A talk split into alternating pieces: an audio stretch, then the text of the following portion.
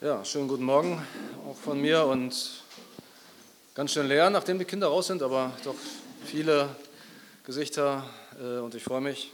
Ja, Michael sagte schon, ob ich Freudigkeit hätte zu predigen. Also ja, äh, ist immer zwiegespalten, aber ich habe schon große Freude, gerade bei euch predigen zu dürfen. Auch, wie gesagt, zum ersten Mal hier in der Waldstraße war ich schon mal, ich weiß gar nicht, sonntags, ich, äh, eher so freitagsabends war das mal, ne? Genau.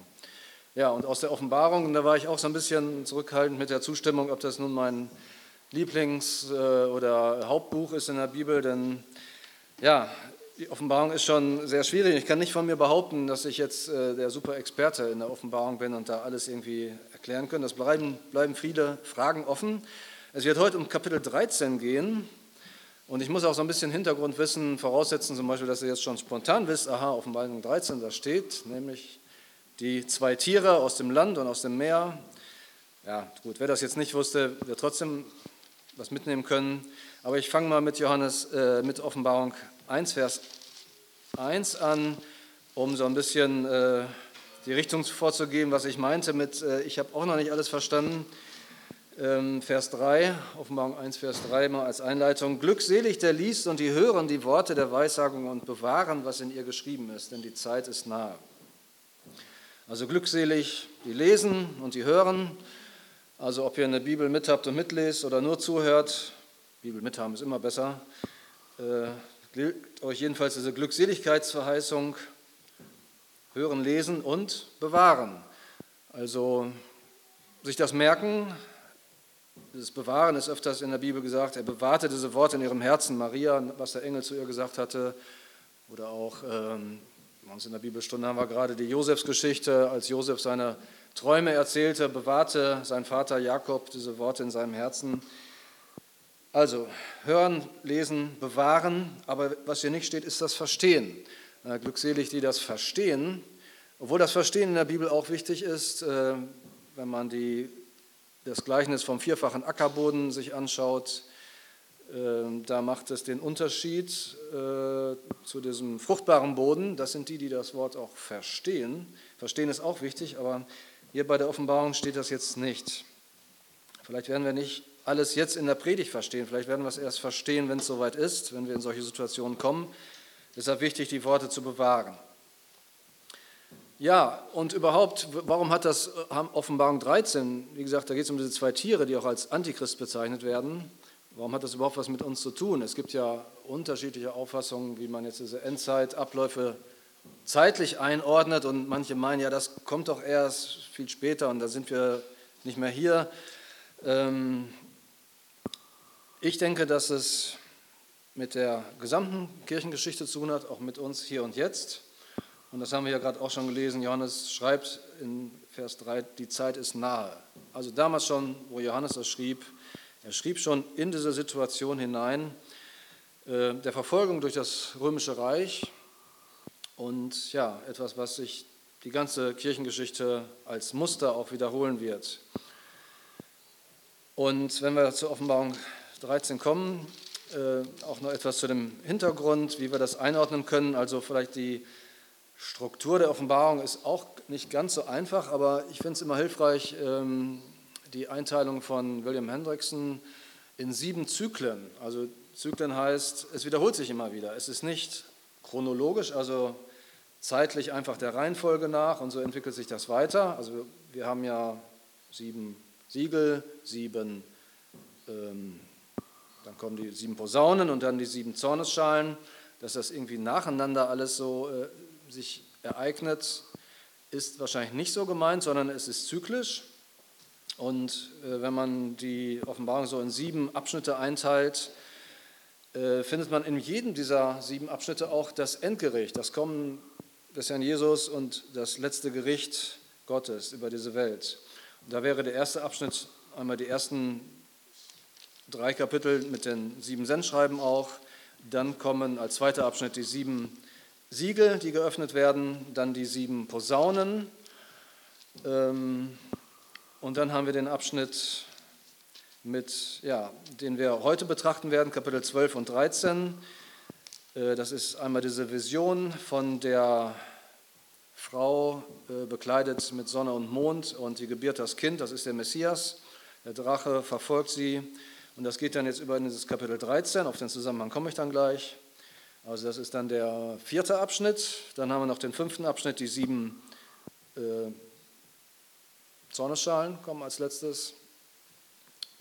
Äh, als letztes von diesen drei Siegeln und Posaunen und Schalen. Ich muss das immer innerlich rekapitulieren, weil ich eben noch im Internet einen Artikel von uns einen Fehler korrigiert habe. Da habe ich äh, zuerst die, die Schalen und dann die Posaunen, was natürlich falsch ist. Also Siegel, Posaunen, Schalen und zwischen Posaunen und Schalen der Abschnitt, den wir heute haben, äh, von dem Drachen und so weiter.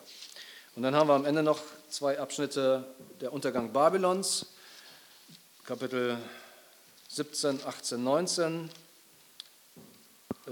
und dann ab Kapitel 19 bis zum Ende dann die Vollendung als siebter Zyklus. Ja, wie gesagt, es sind Zyklen, das wiederholt sich immer wieder, das kreist so.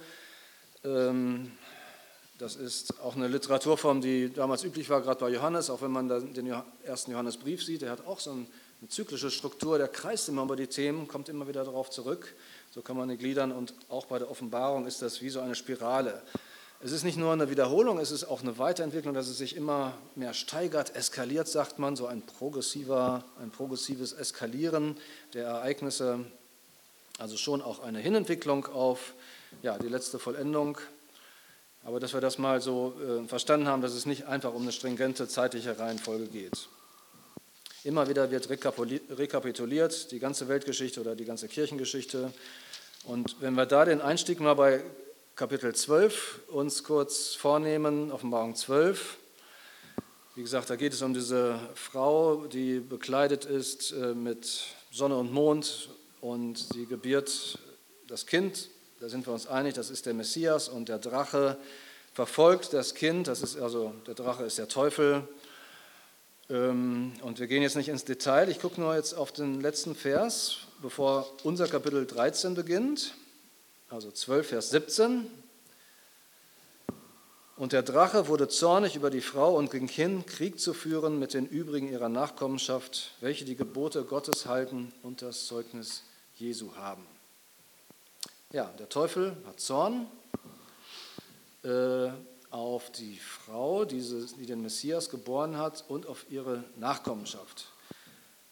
Frau, Nachkommenschaft, sagt uns das irgendwas? Ja. Ganz am Anfang der Bibel, Sündenfall, der Same der Frau wird der Schlange den Kopf zertreten, Same, Nachkommenschaft, und das haben wir hier. Ja, man kann die Frau verstehen, vielleicht als das Volk Gottes. Äh, natürlich, eine Frau hat den Messias geboren, Maria. Das betonen die Katholiken sehr stark, aber es ist nicht nur Maria hier gemeint. Äh, eigentlich das Volk Gottes, die Braut Gottes über die ganze äh, Zeit hinweg. Und ja, die Nachkommenschaft, das ja, ist halt der Teil der Menschen, die zu Gott gehören. Im Grunde spaltet sich die Menschheit in zwei Nachkommenschaften. Die Nachkommenschaft der Schlange, da werden erstmal alle natürlicherweise hineingeboren und dann muss man wiedergeboren werden, um zur Nachkommenschaft der Frau zu gehören, so wie der Herr Jesus der eine wahre Same der Frau ist, so sind wir, wenn wir wiedergeboren sind, auch mit dem Herrn Jesus verbunden in dieser ja, in diesen Söhnen Gottes, in, dieser, in diesen Erben dieser Nachkommenschaft. Und gegen die führt der Teufel Krieg. Und wie er diesen Krieg ausführt, das sehen wir dann jetzt in Kapitel 13. Und ich denke, jetzt habe ich schon deutlich gemacht, dass es etwas, um etwas geht, das nicht irgendwie in der Zukunft, manche meinen sogar irgendwie nach der Entrückung stattfinden wird, sondern dieser Krieg des Teufels gegen die Gläubigen, der findet ständig statt. Da stecken wir mittendrin. Und wie führt der Teufel diesen Krieg aus? Dazu hat er äh, ja, seine Mittelsleute, die wir hier finden. Das erste Tier, Kapitel 13, Vers 1 bis 10, das ist das Tier aus dem Meer. Dann kommt ein anderes Tier auf die Szene ab Vers 11, das Tier aus der Erde. Und dann haben wir noch eine dritte Sache, das Bild, das dieses zweite Tier macht. Das schon mal als Schema, dass ihr, wenn wir jetzt den Text lesen, das schon mal ungefähr einordnen könnt. Ja, Offenbarung 13.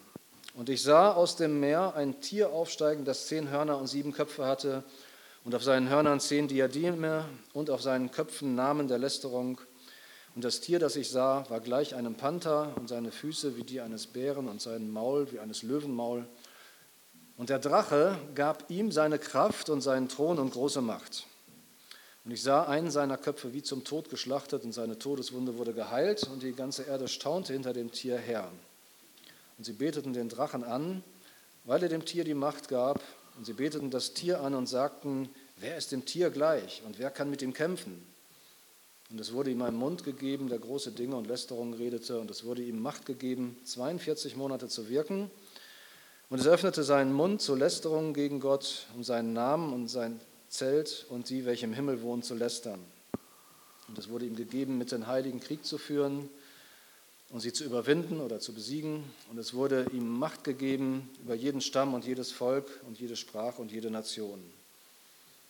Und alle, die auf der Erde wohnen, werden ihn anbeten. Jeder, dessen Name nicht geschrieben ist im Buch des Lebens des geschlachteten Lammes von Grundlegung der Welt an. Wenn jemand ein Ohr hat, so höre er. Wenn jemand in Gefangenschaft geht, so geht er in Gefangenschaft. Wenn jemand mit dem Schwert getötet wird, so muss er mit dem Schwert getötet werden. Hier ist das Ausharren und der Glaube der Heiligen. Und ich sah ein anderes Tier aus der Erde aufsteigen, und es hatte zwei Hörner gleich einem Lamm, und es redete wie ein Drache. Und die ganze Macht des ersten Tieres übt es vor ihm aus, und es veranlasst die Erde und die auf ihr wohnen, dass sie das erste Tier anbeten, dessen Todeswunde geheilt wurde. Und es tut große Zeichen, dass es selbst Feuer vom Himmel auf, vor den Menschen auf die Erde herabkommen lässt. Und es verführt die, welche auf der Erde wohnen, wegen der Zeichen, die vor dem Tier zu tun ihm gegeben wurde. Und es sagt denen, die auf der Erde wohnen, dem Tier, das die Wunde des Schwertes hat und wieder lebendig geworden ist, ein Bild zu machen. Und es wurde ihm gegeben, dem Bild des Tieres Odem zu geben, sodass das Bild des Tieres sogar redete und bewirkte, dass alle getötet wurden, die das Bild des Tieres nicht anbeteten. Und es bringt alle dahin, die Kleinen und die Großen und die Reichen und die Armen und die Freien und die Sklaven, dass man ihnen ein Malzeichen an ihre rechte Hand oder an ihre Stirn gibt und dass niemand kaufen oder verkaufen kann, als nur der, welcher das Malzeichen hat, den Namen des Tieres oder die Zahl seines Namens. Hier ist die Weisheit. Wer Verständnis hat, berechnet die Zahl des Tieres, denn es ist eine Menschenzahl und seine Zahl ist 666. Und auch noch den ersten Vers aus Kapitel 14. Und ich sah und siehe, das Lamm stand auf dem Berg Zion und mit ihm 144.000, die seinen Namen und den Namen seines Vaters an ihren Stirnen geschrieben trugen. Ja, ich habe diesen letzten Vers mitgelesen weil hier finden wir die eigentliche Hauptperson, das Lamm, den Herrn Jesus.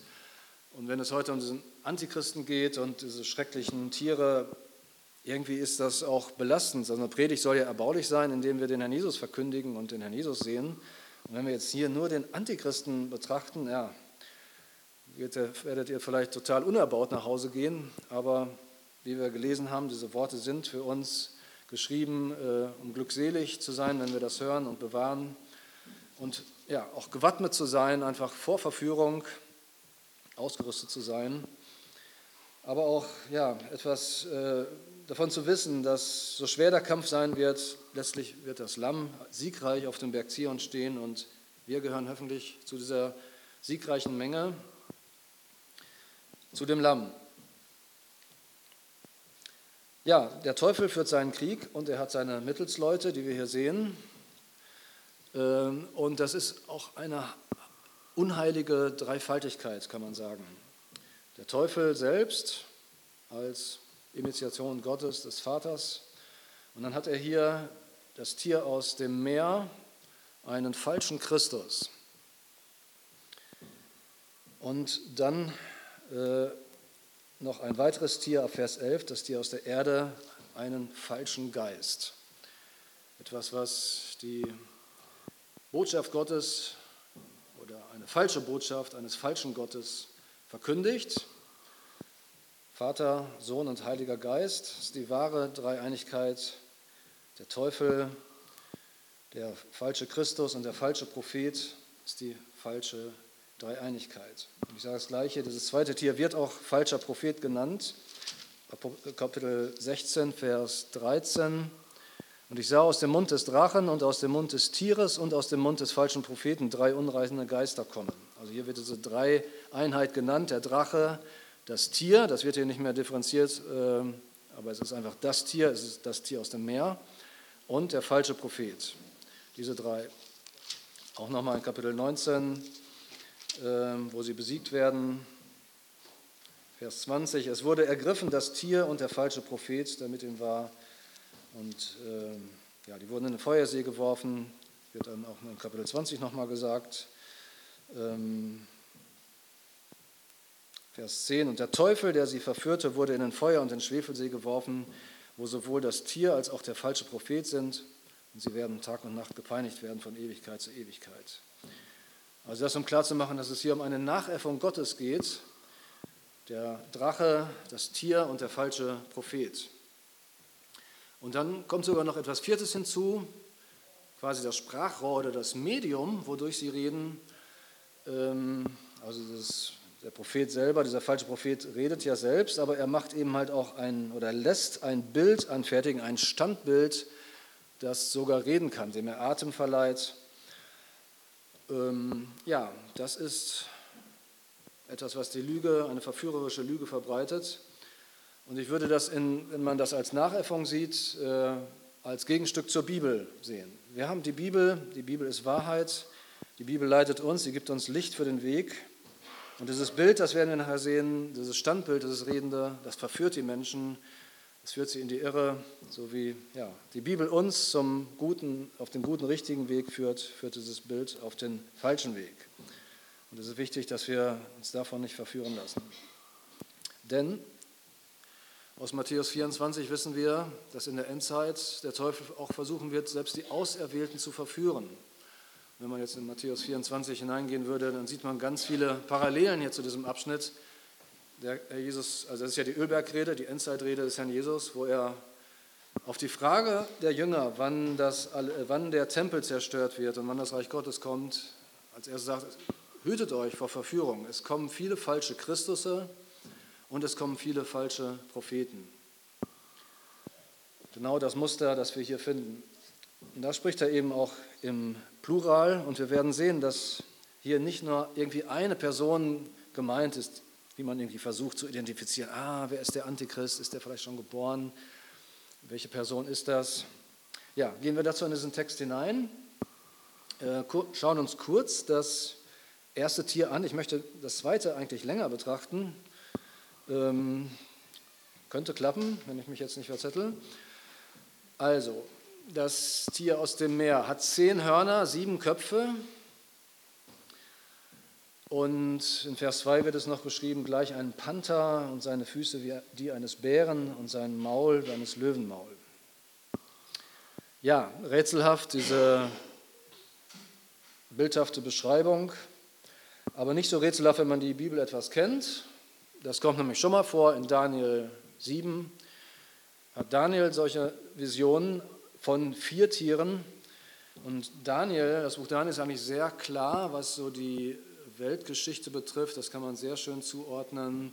Das ist auch mehrfach im Buch Daniel äh, so eine vierfache Gliederung von Aufeinanderfolgung von Weltreichen ausdrücklich gesagt.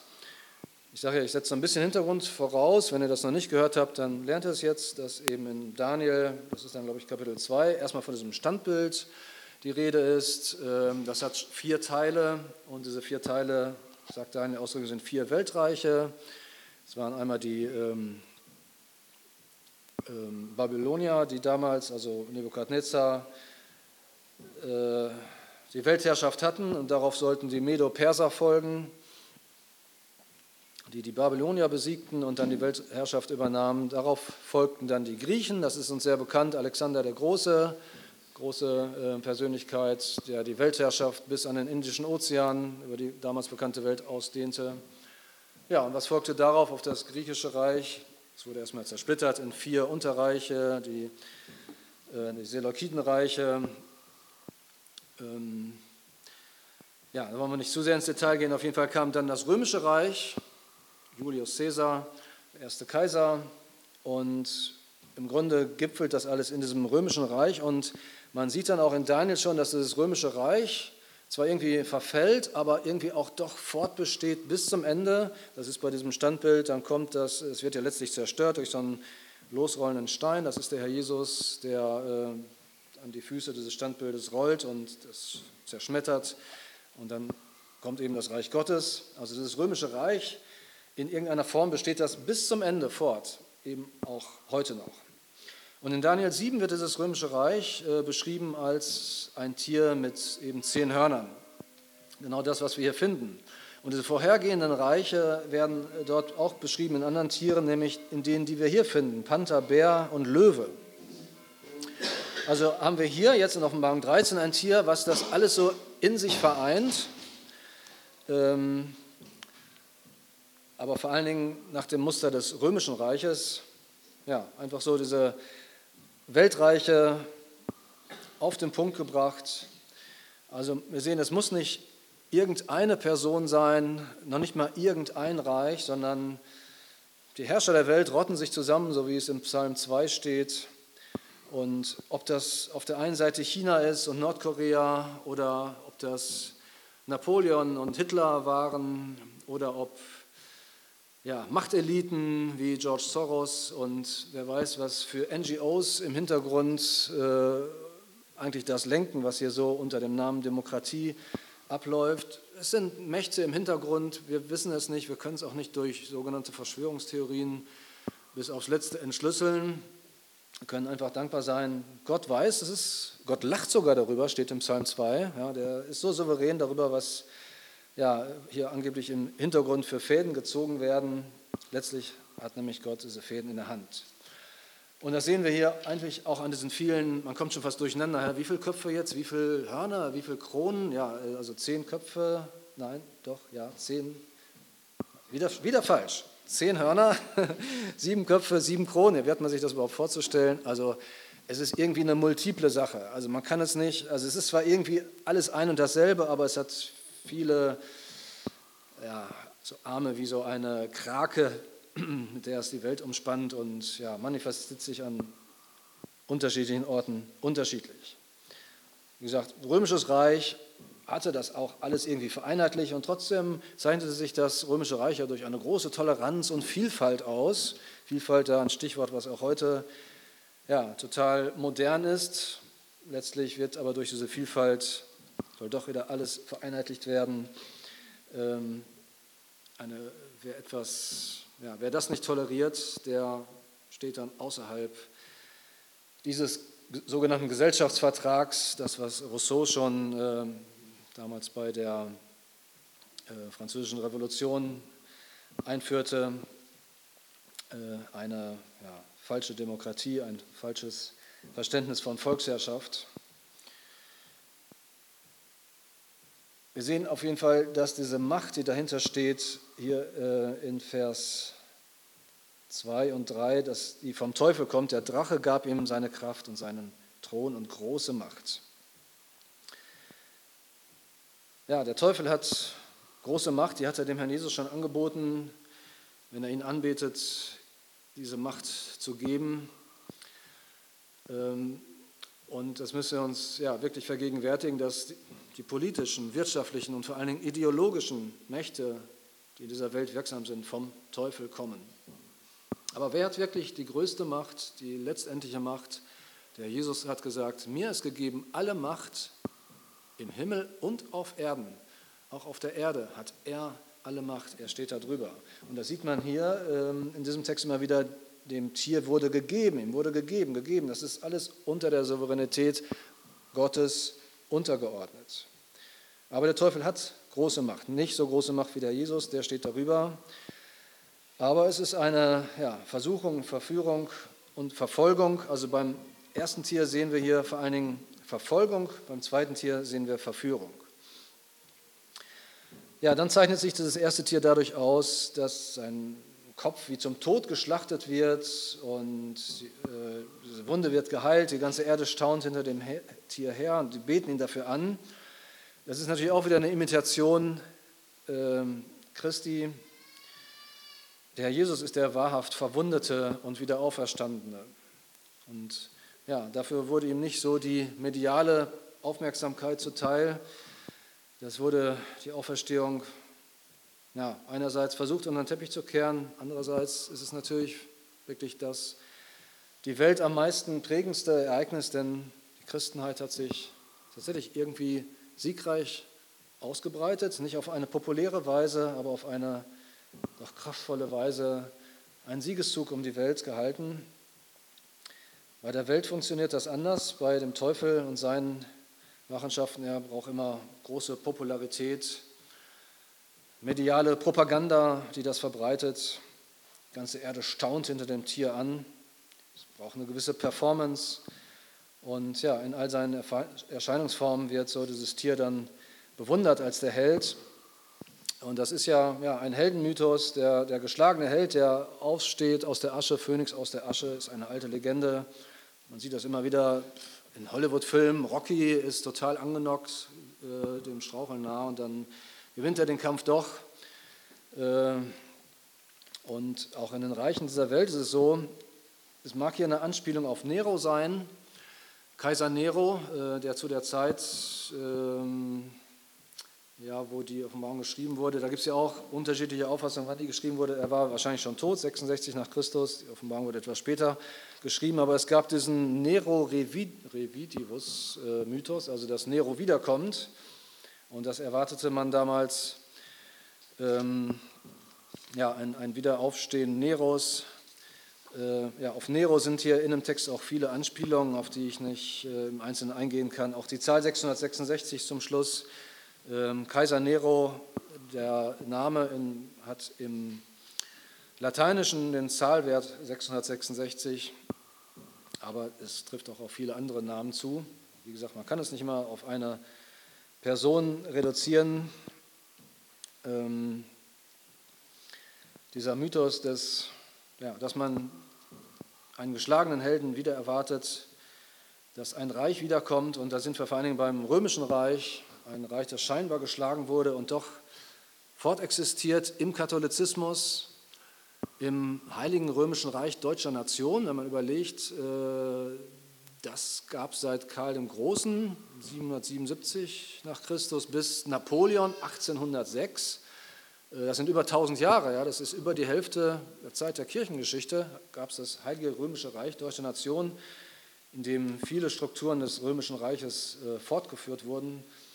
Und wer die größte Macht hat, hatte, war eigentlich der Papst, der Pontifex Maximus, auch ein Titel des römischen Kaisers, den er übernommen hat. Und die ganzen Hofzeremonien, äh, die ganze Struktur des römischen Senats wurde in den ja, in die vatikanischen Strukturen, in den Katholizismus eigentlich übernommen. Und so war der Katholizismus eine Weiterführung. Man fragt sich, wer hatte die größte Macht eigentlich im Heiligen Römischen Reich Deutscher Nation, der Papst oder der Kaiser?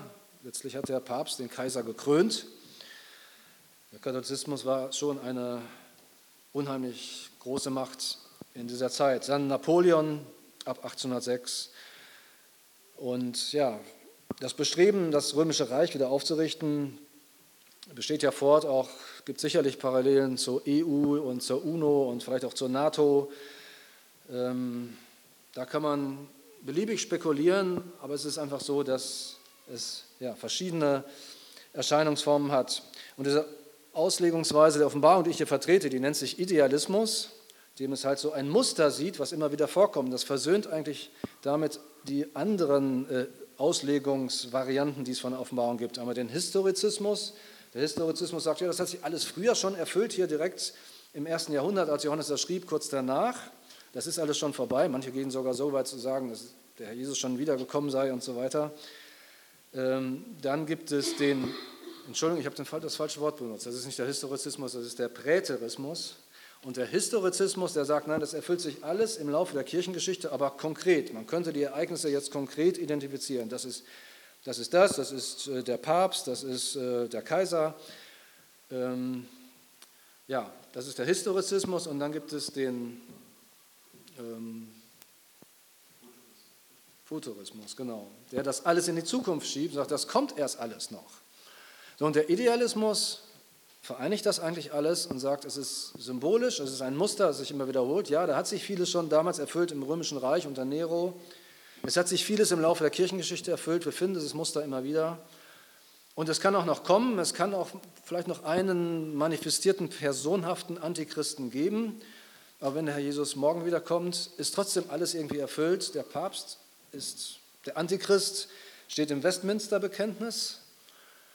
Der Sohn des Verderbens, Thessalonicher, passt eigentlich alles auf den Papst. Also keine Probleme damit, wenn der Herr kurzfristig kommt. Und das ist die Antwort darauf, wer eigentlich der Antichrist war. Johannes schreibt im Johannesbrief, wie ihr gehört habt, dass der Antichrist kommt, sind schon viele Antichristen gekommen, schon damals, als Johannes das schrieb. Irrlehrer, die unterwegs waren, die, die Christen äh, wurden gewarnt, diese nicht zu Hause aufzunehmen. Nehmt keinen auf, der nicht den Herrn Jesus ins Fleisch gekommen bekennt. Ja, und trotzdem lässt Johannes das auch in diesem Brief offen, wie ihr gehört habt, dass der eine Antichrist kommt. So sind jetzt schon viele. Ja, das heißt ja, äh, es ist ja irgendwie doch eine Bestätigung, dass doch noch der eine kommt. Also sowohl als auch. Ja, und äh, das erste Tier wirkt eben 42 Monate, da sind wir hier in Vers 5. Redet Lästerung, äh, wirkt 42 Monate. Und diese 42 Monate sind dreieinhalb Jahre. Und das ist ein Zeitraum, den wir öfters in der Offenbarung finden, auch im Kapitel vorher schon, ähm, 1260 Tage, Kapitel 12. Äh, so lange wird der Frau und ihrer Nachkommenschaft eine Stätte bereitet, wo Gott sie beschützt. Und äh, dann auch noch die Beschreibung in Vers 14, Zeit, Zeiten und eine halbe Zeit wird auch so gedeutet als Jahr, zwei Jahre und noch ein halbes, dreieinhalb Jahre. Äh, das ist 12 Vers 14. Also diese dreieinhalb Jahre kommen immer wieder vor als eine starke Drangsalzzeit, sagt man auch.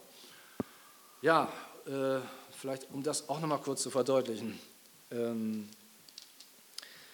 die 70 Jahrwochen Daniels, äh, Daniel 9, die letzte Woche, also es sind ja Jahrwochen, die letzten sieben Jahre, das ist die ja, letzte Zeit, bevor das große Finale kommt, wo eben halt auch der Messias zunächst geboren wird, stirbt und dann teilt sich ja in Daniel diese Woche äh, in zwei Hälften und zur Mitte des, in der Mitte der Woche wurden die Opfer abgeschafft. Ähm, und meine, und nicht nur meine, sondern eine althergebrachte Auslegungsweise ist, dass, dass der Tod des Herrn Jesus ist in der Mitte der Woche, also die ersten dreieinhalb Jahre ist der erste Teil und das finden wir im Leben Jesu. Er hat dreieinhalb Jahre gewirkt. Und wenn wir uns fragen, was war die größte Drangsal auf dieser Erde? Er hat gesagt, ich habe eine Taufe, mit der ich getauft werden muss. Und wie bin ich bedrängt, bis sie vollendet oder vollzogen ist? Seine dreieinhalb Jahre, die er hier verfolgt und verschmäht wurde und bis hin zum Kreuzestod, waren, die große, waren eine große Drangsal. Und wir Christen, wir folgen ihm nach. Uns ist verheißen, Apostelgeschichte 14, glaube ich, dass wir durch große Drangsal in das Reich Gottes eingehen müssen. In Thessalonicher steht, dass wir zu Drangsalen bestimmt sind. Betone das nur, weil es gibt Christen, die sagen, ähm, wir Christen müssen nicht durch Drangsal gehen. Das ist eine ganz äh, gefährliche Irrlehre, dass wir meinen, wir haben nur Friede, Freude, Eierkuchen und nach uns die Sinnflut. Das ist uns verheißen, dass wir durch Drangsale gehen.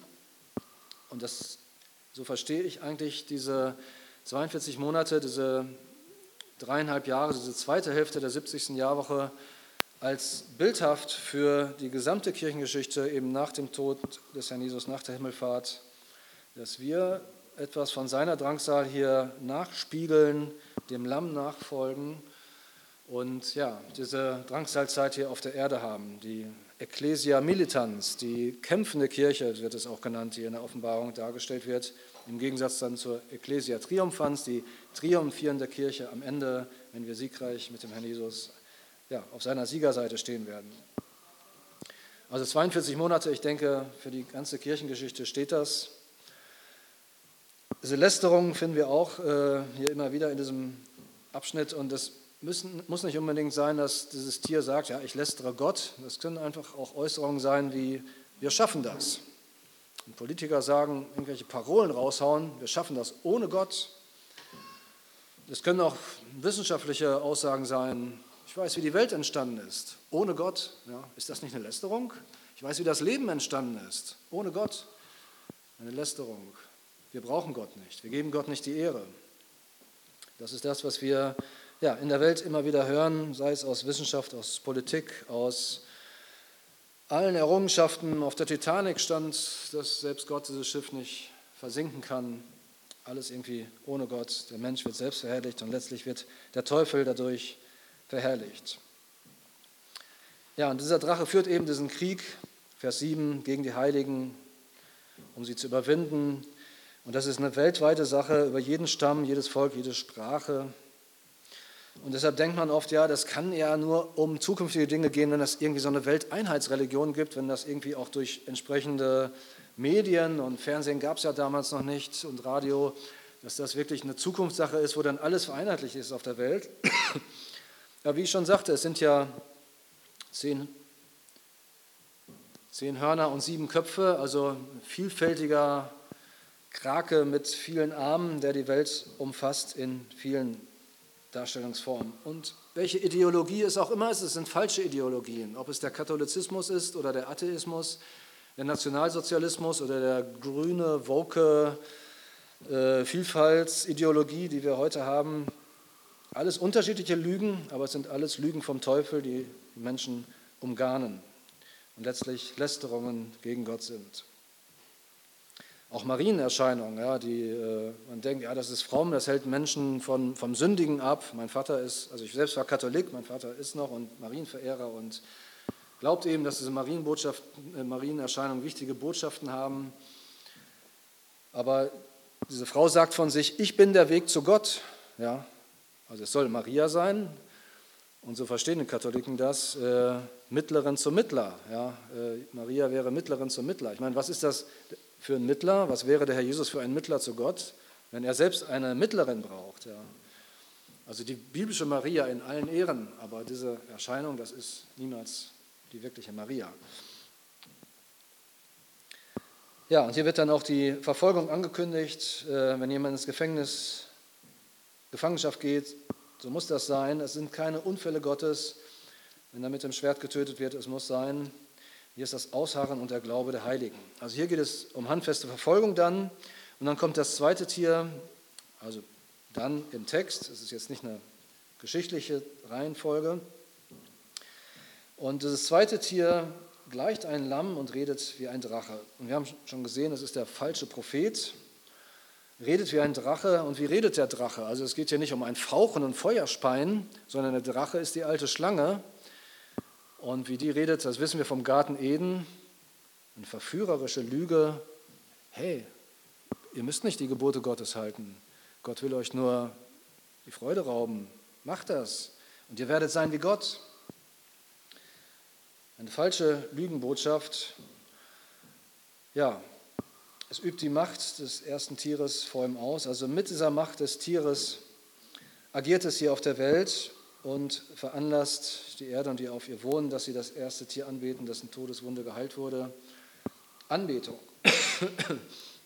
Es geht um Anbetung. Es, wir finden hier drei Dinge, die angebetet werden. Äh, der Drache selbst ähm, und das erste Tier. Das wird hier auch veranlasst, dass das zweite Tier quasi ähm, ja, die Leute dazu bringt, das erste Tier anzubeten.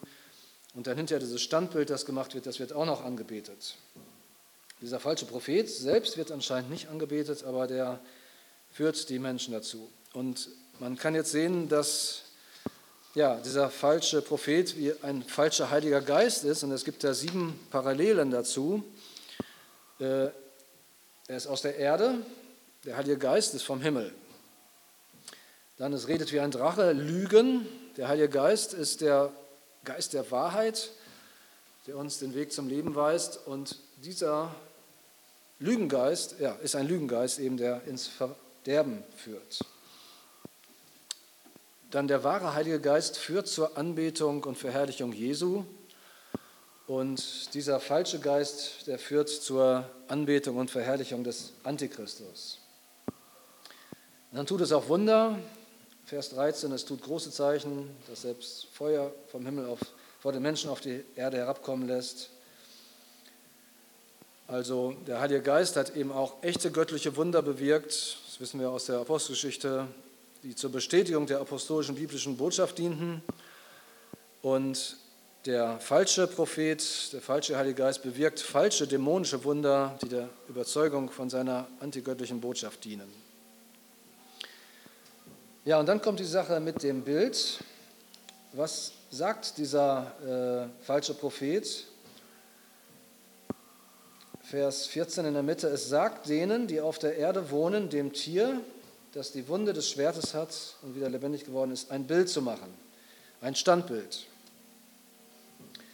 Und es wurde ihm gegeben, dem Bild des Tieres Odem zu geben, sodass das Bild des Tieres sogar redete und bewirkte, dass alle getötet wurden, die das Bild des Tieres nicht anbeteten. Ja, das ist auch ein äh, großes Rätsel in Offenbarung, dieses sprechende Bildnis. Also erstmal in dieser Bildersprache handelt es sich um ein, ein Standbild, so wie auch Nebukadnezar sich ein, ein Standbild von sich machen ließ und Daniel ist das drei, wo die äh, alle Menschen das, sich vor diesem Bild niederwerfen mussten und wer das nicht machte, sollte in den äh, Feuerofen geworfen werden oder was die Löwengrube? Feuerofen. Ne? ähm, genau, also hier eine Anspielung darauf, wer nicht mitmacht bei diesem Standbildkult, der muss getötet werden.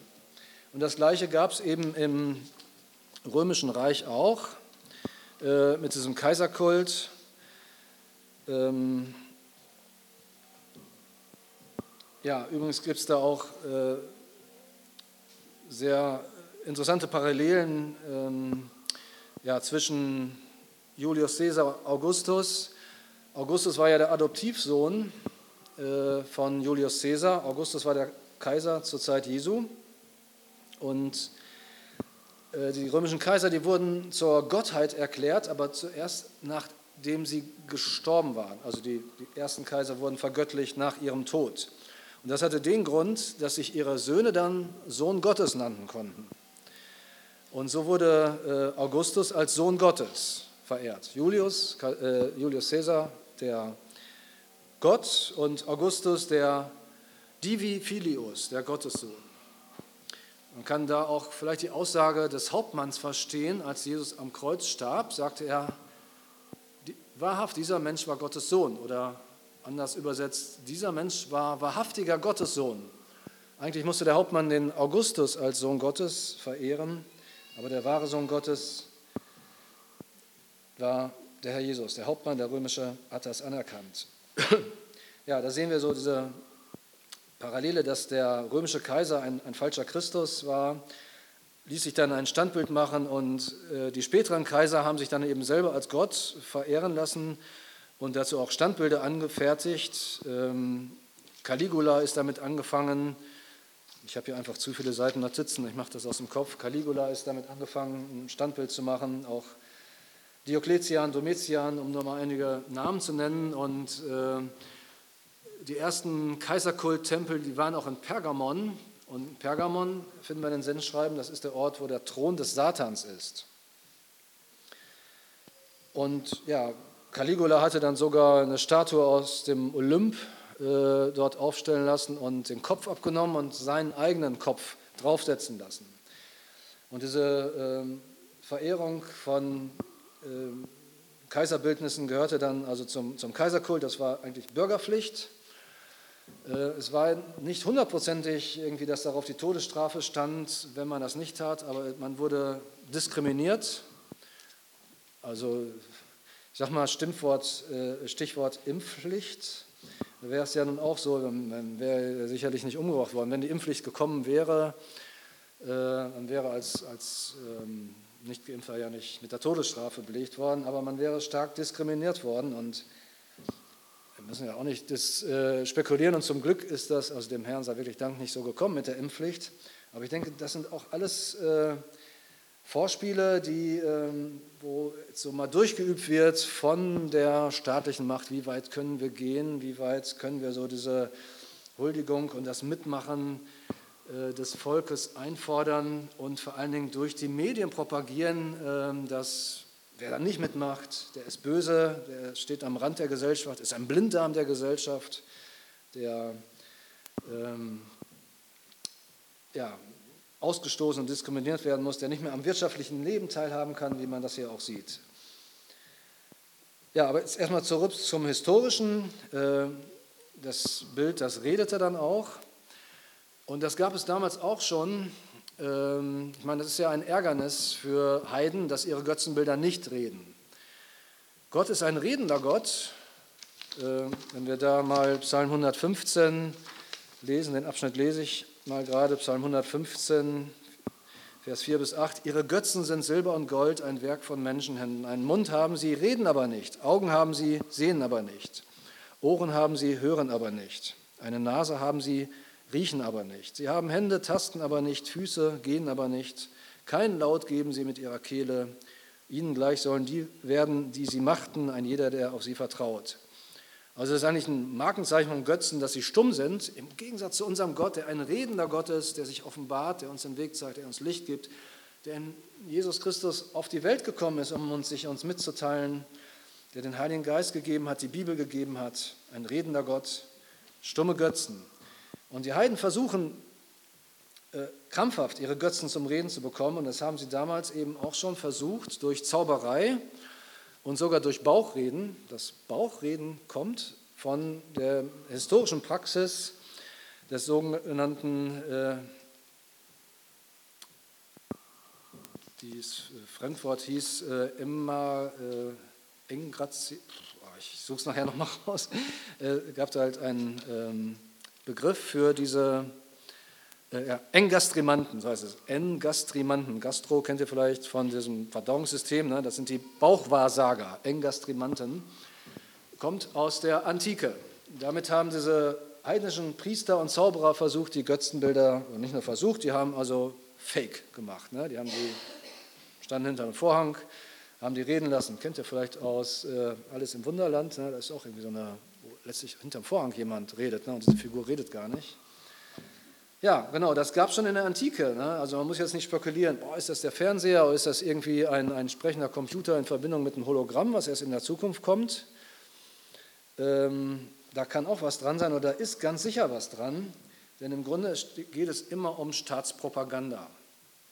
Und die Medien, das ist eine unglaubliche Macht und das ist eigentlich so ein Hauptpunkt meiner Predigt, mit der ich jetzt zum Schluss kommen will.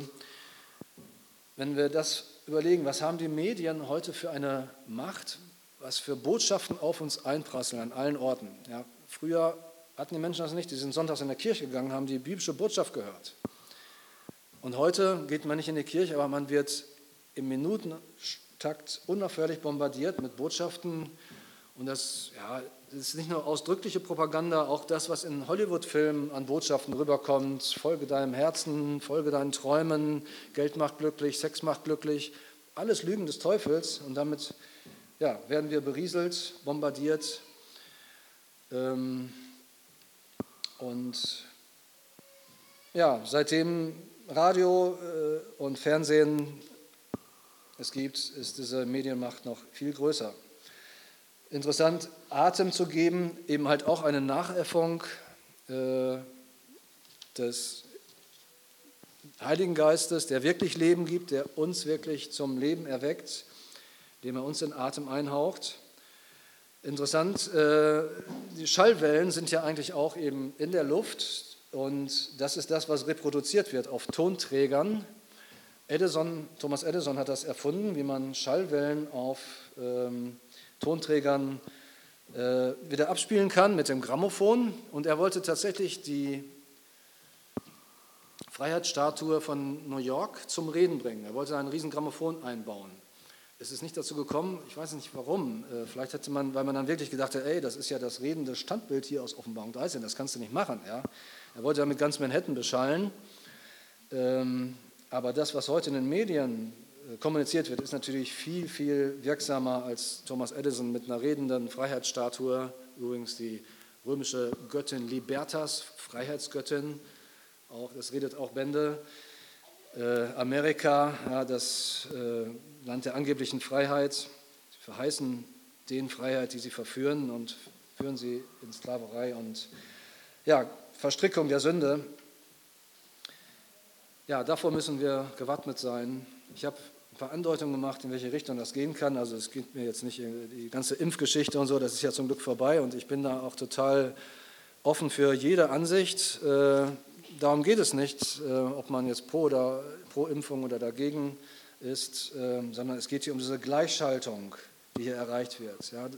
Die Auswirkung von dieser medialen Botschaft, die erreicht wird durch den falschen Propheten, durch dieses redende Bild, ist, dass es alle dahin bringt, ähm, die Kleinen und die Großen, die Reichen und die Armen, die Freien und die Sklaven, dass man ihnen ein Mahlzeichen macht, dass sie alle so davon geprägt sind und äh, dass auf der anderen Seite alle getötet werden, die das Bild des Tieres nicht anbeten. Ja, alle machen mit bei diesem Kult und wer nicht, nicht mitmacht, wird diskriminiert bis hin zur Tötung. Darauf müssen wir gefasst sein, dass eine Gleichschaltungspropaganda in dieser Welt läuft durch die Mächte des Teufels.